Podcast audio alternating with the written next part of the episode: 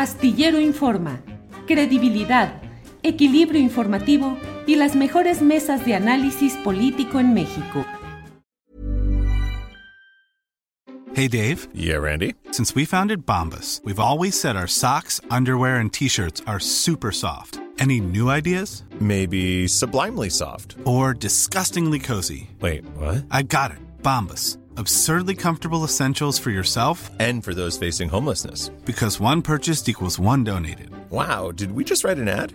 Yes. Bombas. Big comfort for everyone. Go to bombas.com slash ACAST and use code ACAST for 20% off your first purchase. Hey, it's Ryan Reynolds, and I'm here with Keith, co star of my upcoming film, If, only in theaters, May 17th. Do you want to tell people the big news? All right, I'll do it. Sign up now and you'll get unlimited for $15 a month in six months of Paramount Plus Essential Plan on us. Mintmobile.com slash switch. Upfront payment of $45 equivalent to $15 per month. Unlimited over 40 gigabytes per month. Face lower speeds. Videos at 480p. Active Mint customers by 531.24 get six months of Paramount Plus Essential Plan. Auto renews after six months. Offer ends May 31st, 2024. Separate Paramount Plus registration required. Terms and conditions apply if rated PG. a nuestra mesa de periodismo de este lunes 6 de marzo. Lunes 6 de marzo, estamos puestos aquí ya con Salvador Frausto, que ya está por ahí. Salvador, buenas tardes. Hola Julio, muy buenas tardes. Jorge, ¿qué tal? Que tengan un gran arranque de semana. Don Jorge Meléndez, buenas tardes. Bueno, pero hace rato estaban con el cabello de Adriana Sí, y Salvador todavía no se decide de la barba.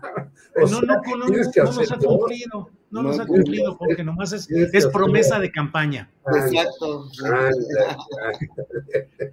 Salvador, ¿cómo vas viendo todo el asunto de los comentarios, las presiones desde Estados Unidos, desde legisladores y políticos, en un tema que ahí eh, se ha sostenido y va cada vez más eh, insistente, que es la idea de que Fuerzas Armadas de Estados Unidos podrían intervenir directamente para combatir a un factor adverso a la seguridad nacional de Estados Unidos, que serían los cárteles mexicanos. ¿Cómo ves todo eso en términos no solo eh, judiciales o de criminalidad en sí, sino políticos, intervencionismo, amago?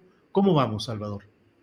Sí, bueno, pues eh, eh, este asunto eh, se agrava y adquiere mayor sonoridad por el tema de los eh, agentes estadounidenses que habrían sido secuestrados eh, en territorio mexicano y que, bueno, pues el gobierno de México y el embajador de los Estados Unidos, Ken Salazar, han dicho eh, que pues los están buscando de manera coordinada, cooperando para tratar de encontrar a estos agentes de, eh, me parece que son del FBI, que desaparecieron hace unos, hace unos días, y se suma a la propuesta que viene también desde territorio estadounidense de participar en el combate contra el crimen organizado. Entonces, eh, sin duda es un asunto que hay que analizar con mucho cuidado, no es lo mismo una intervención directa eh, de los eh, elementos de seguridad de los Estados Unidos en territorio nacional que cooperación con, que debe haber, que me parece sano y,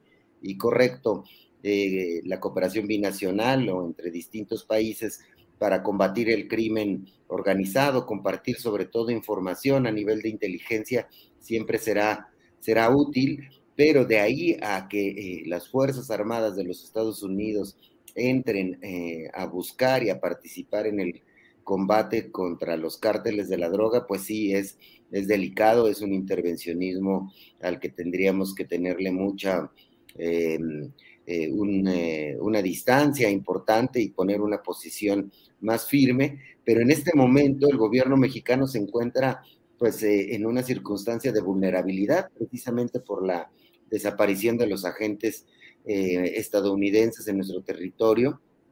Ya lo hemos visto en, años pasados, cómo reacciona eh, Estados Unidos ante este tipo de asuntos, como con el caso de, de Kiki Camarena, eh, que bueno, pues es un asunto que a pesar de que han pasado ya décadas de esa circunstancia, sigue doliendo en el gobierno eh, de allá, de Estados Unidos, y sigue eh, provocando una, un, una sensación de, que necesitan estar más atentos de los asuntos que ocurren a nivel de seguridad en, nuestro país. Entonces, se da en una circunstancia esto también cerca de las elecciones em, eh, de los Estados Unidos eh, y, bueno, pues esto favorece el discurso del Partido eh, Republicano de buscar tener mayor controlados o tener mayor intervención en los asuntos de México me parece que por ahí también puede haber,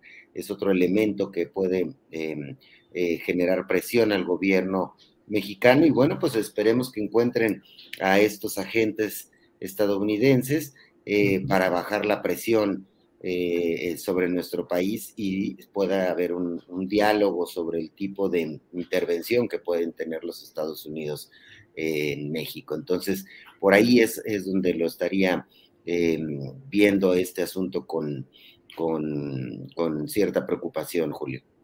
Bien, Salvador. Jorge Meléndez, ¿qué opinar de este, pues eh, nada inusual amago de Estados Unidos hacia un país con un pretexto o con otro? En este caso, hay elementos graves y preocupantes como esta desaparición de los cuatro ciudadanos norteamericanos en Matamoros, Tamaulipas. Pero en general hay un ambiente en Estados Unidos, en la élite política y mediática, que pugna porque haya acciones de intervencionismo hacia México. ¿Qué pensar respecto a eso, Jorge? Bueno, esto de que hay narcoterrorismo en México es algo que ya se han pronunciado algunos periodistas desde hace años y han dicho que están aquí metidos en México los miembros del ISIS y de otras organizaciones terroristas y que tienen contacto con los diversos cárteles, tanto de Jalisco Nueva Generación como de Sinaloa, etcétera, etcétera.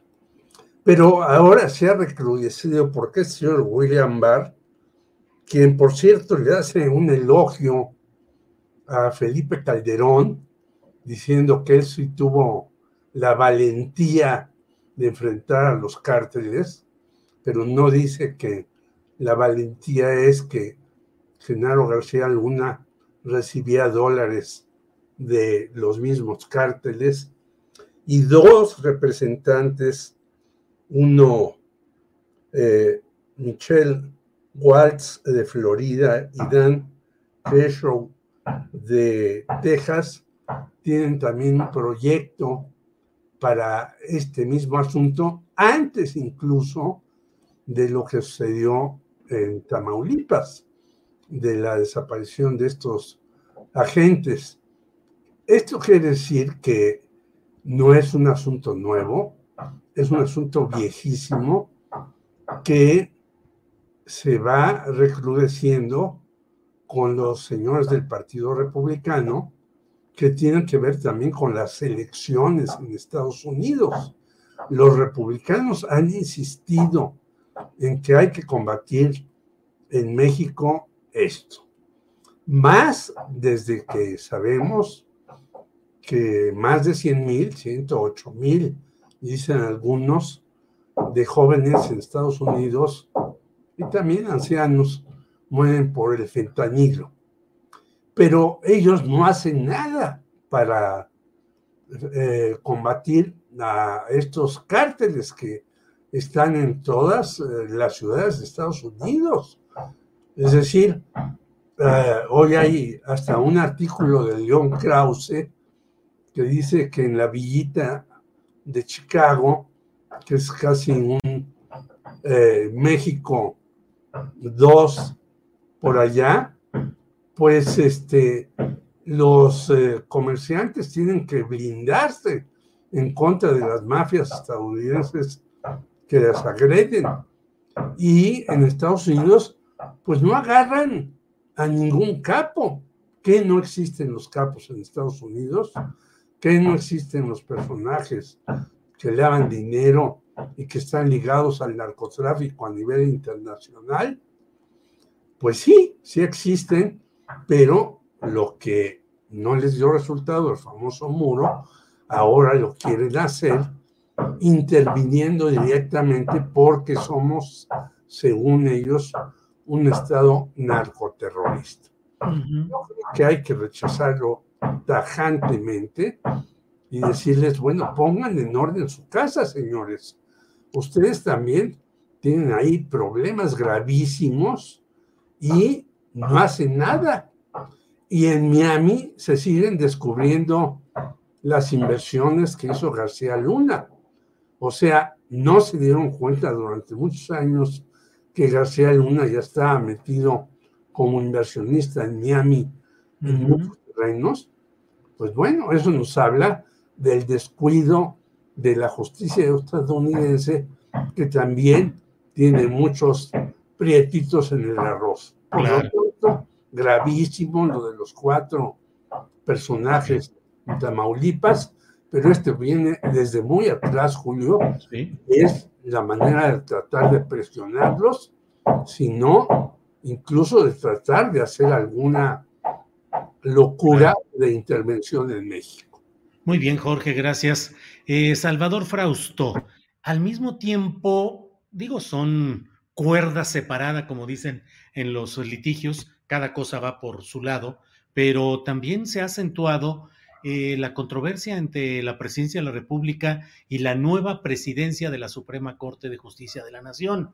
El presidente de México no ha ahorrado adjetivos y señalamientos para hablar de la corrupción de amplios segmentos del Poder Judicial y la urgencia de una reforma en ese terreno. Incluso se ha sabido, se ha dado a conocer por vías periodísticas, que la Fiscalía General de la República está eh, integrando carpetas de investigación contra jueces que han tomado decisiones que supone la FGR que lastiman el auténtico interés por la justicia.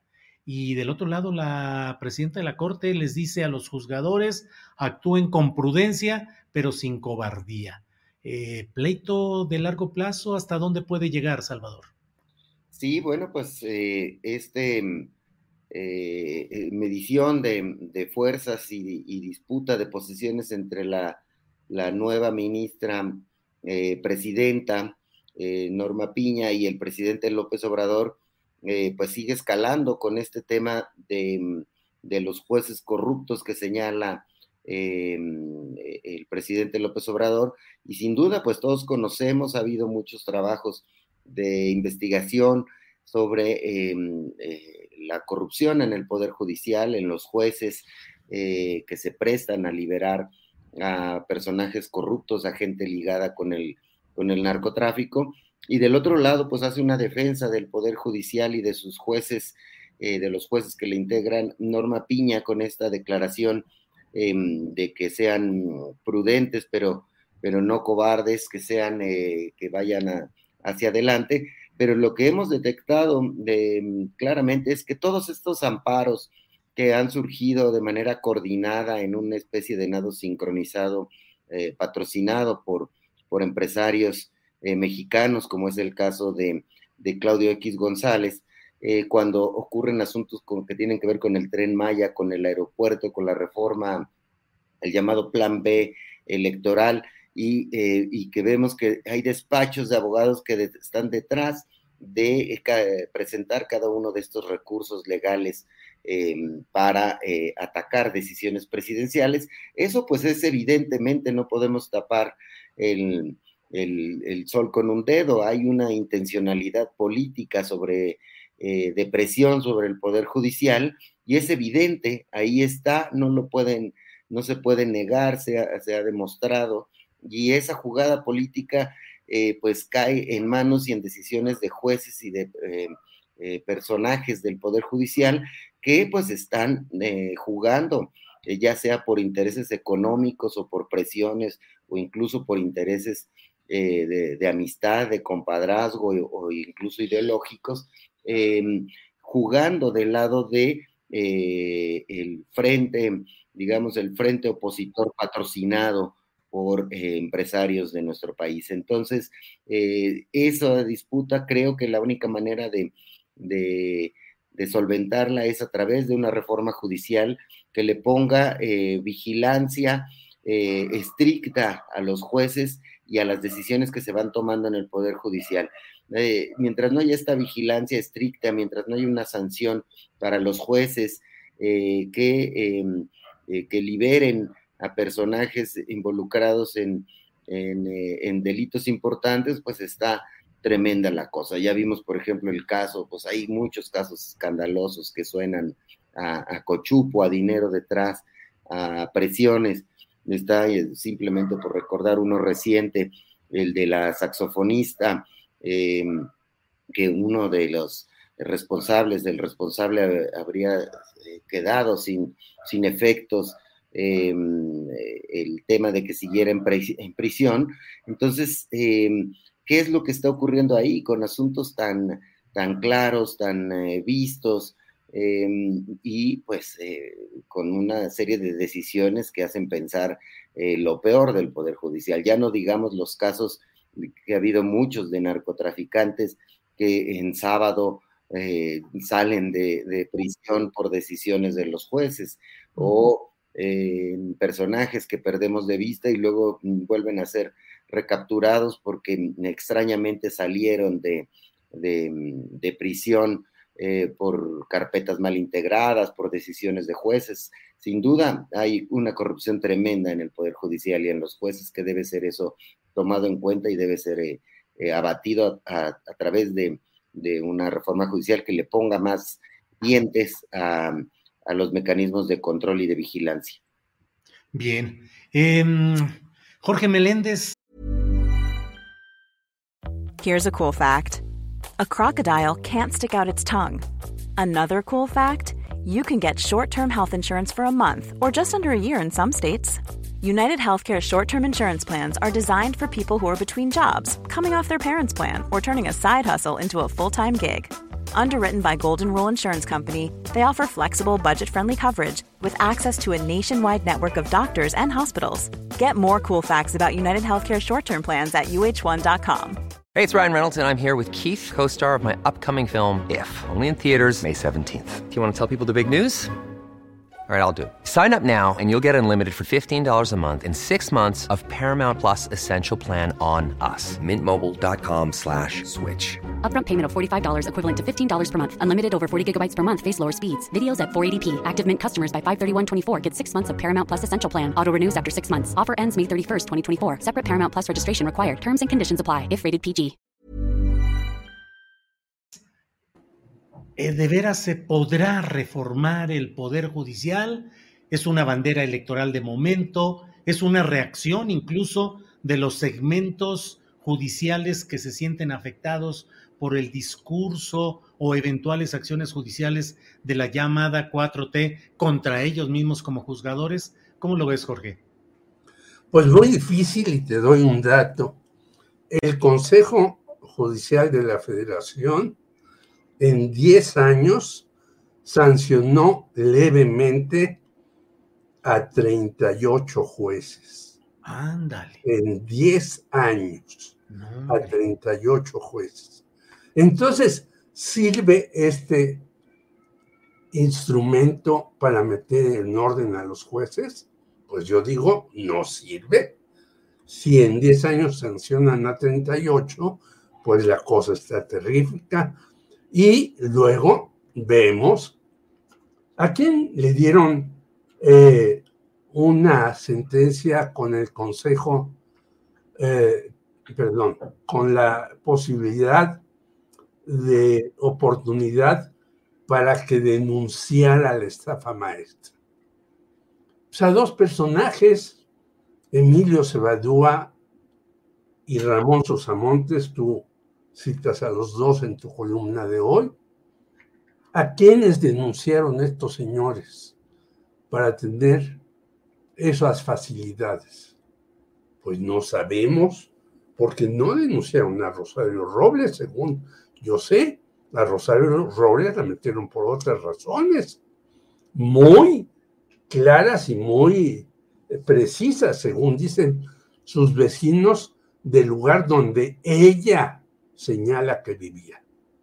Pero no la metieron por la famosa estafa maestra que sigue ahí rondando por todos lados. Bueno, ni a los de arriba ni a los de abajo. A cuatro rectores de universidades, algunas del Estado de México, donde va a haber elecciones, y se utilizan las universidades justamente para que el dinero de ellas, en lugar de ser para la educación, sea para los procesos políticos. Han metido al bote. Ya reapareció el señor Gersmanero, hasta riéndose en una reunión privada. Bueno, ¿qué ha hecho en todo este largo trayecto que lleva?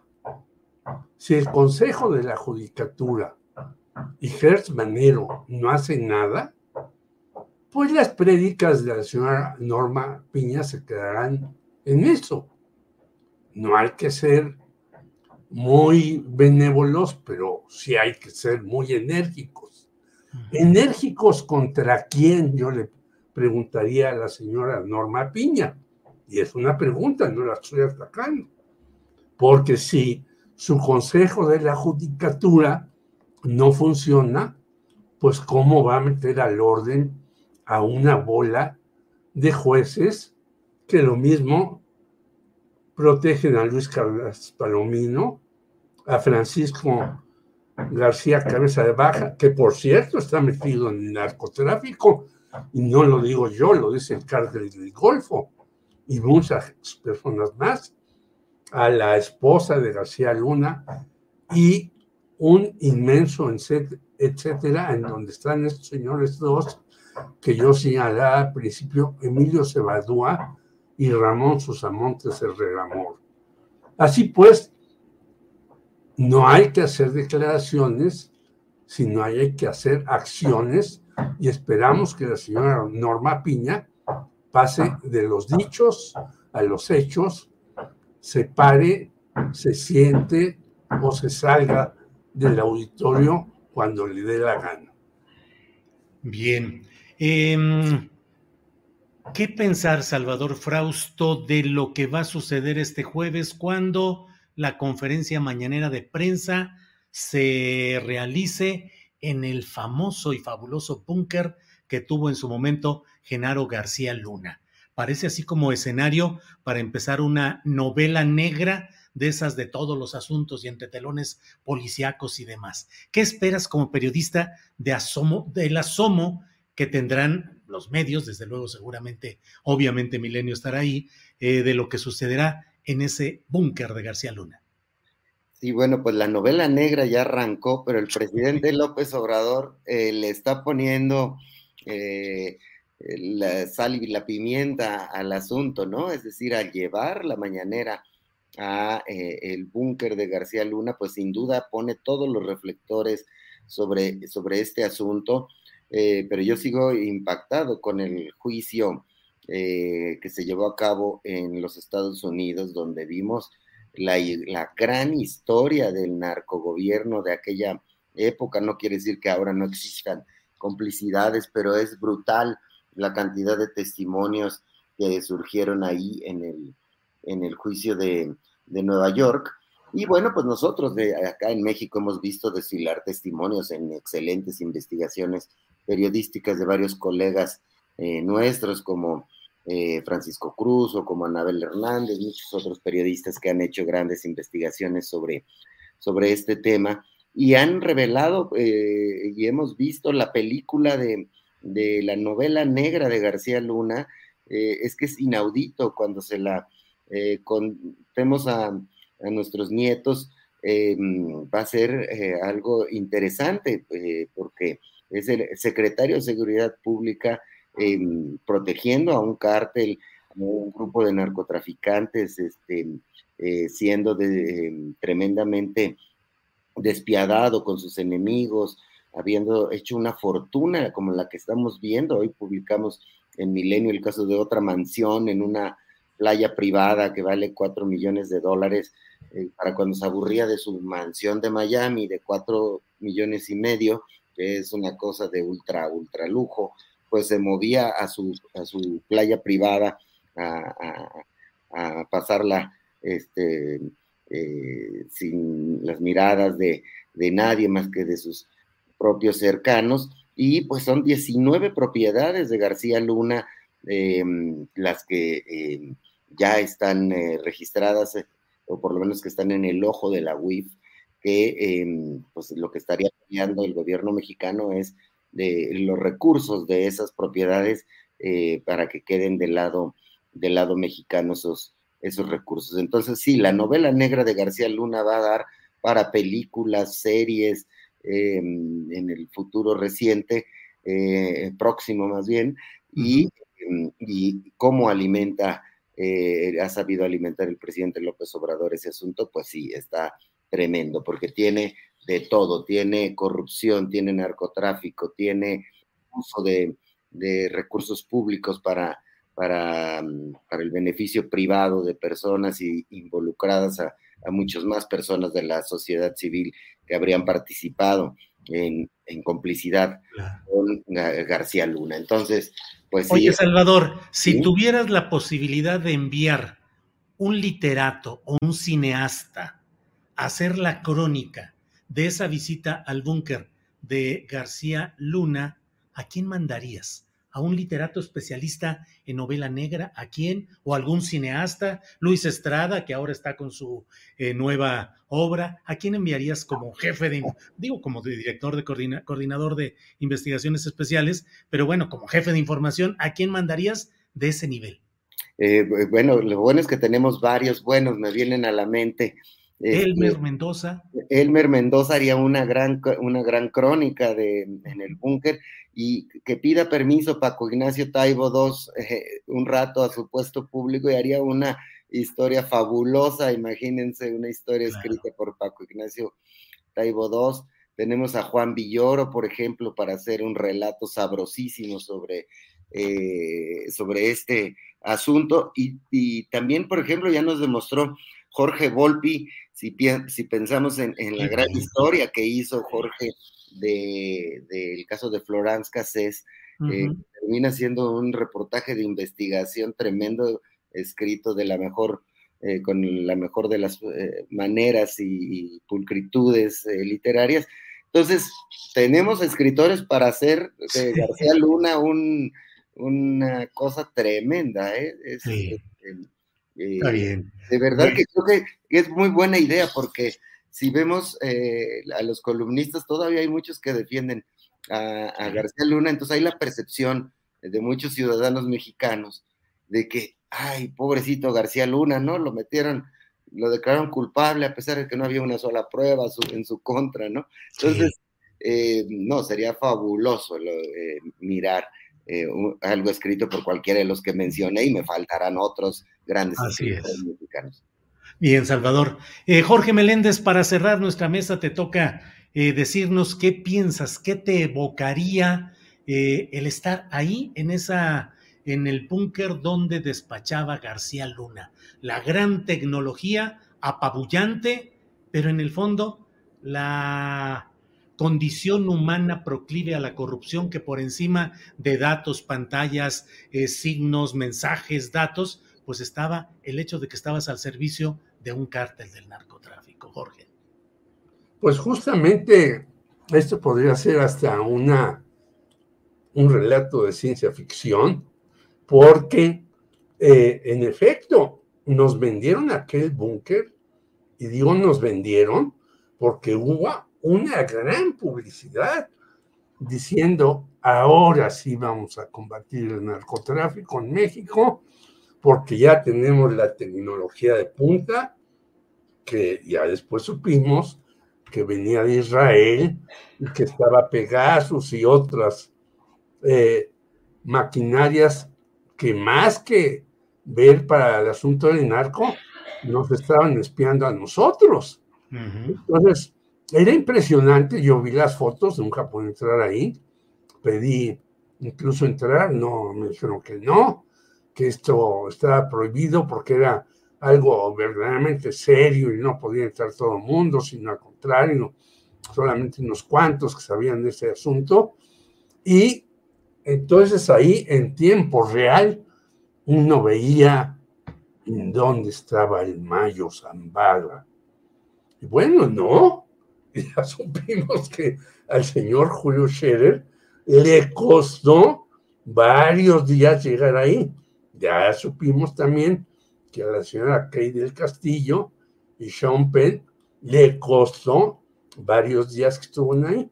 Hace poco, platicando con un amigo que no puedo dar su nombre, me dice, fíjate que fui por allá por Sinaloa y para llegar a ver a un cuate tuve que pasar cinco filtros para llegar a darle un recado.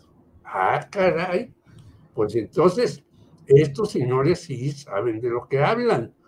Y hay una serie de series televisivas que en efecto nos hablan que a veces estos señores son más inteligentes que aquellos que hacen eh, la sofisticación tecnológica mayúscula, ¿no? Entonces, creo que se podría hacer de verdad una cosa muy impresionante.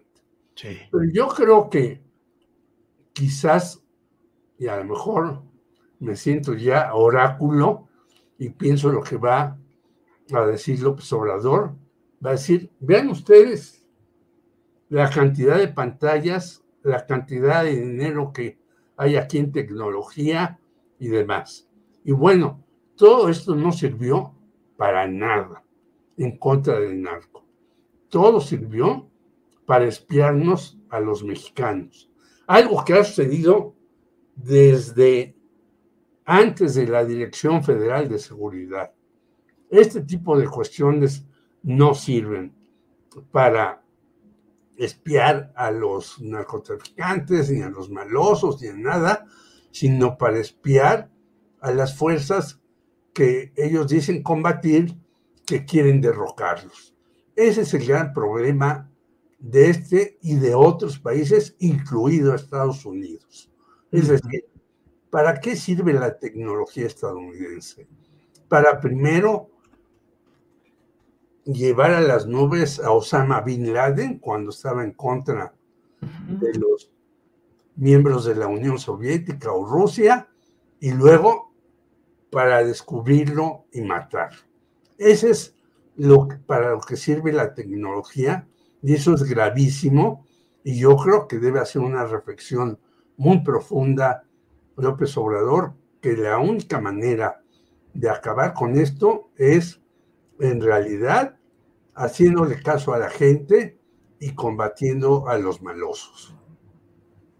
Bien, pues ahí estamos ya en espera de lo que suceda este jueves. Bueno, este miércoles hay la marcha el 8 de marzo de las mujeres, que será ah, seguramente igual de importante y de impactante, y agenda completa con lo que suceda también el jueves, con esta conferencia mañanera de prensa en lo que fue el búnker de García Luna. Salvador, Jorge, muchas gracias por la oportunidad de platicar en este lunes. Que nos veamos el próximo con más temas para compartir en esta mesa de dos. Gracias.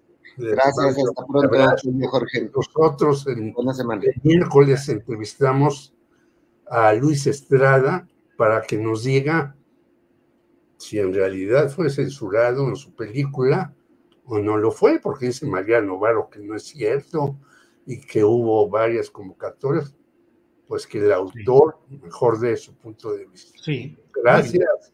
Al contrario, hasta pronto. Gracias, Salvador Jorge. Hasta luego. Selling a little or a lot. Shopify helps you do your thing however you cha-ching. Shopify is the global commerce platform that helps you sell at every stage of your business. From the launch your online shop stage to the first real life store stage, all the way to the did we just hit a million orders stage.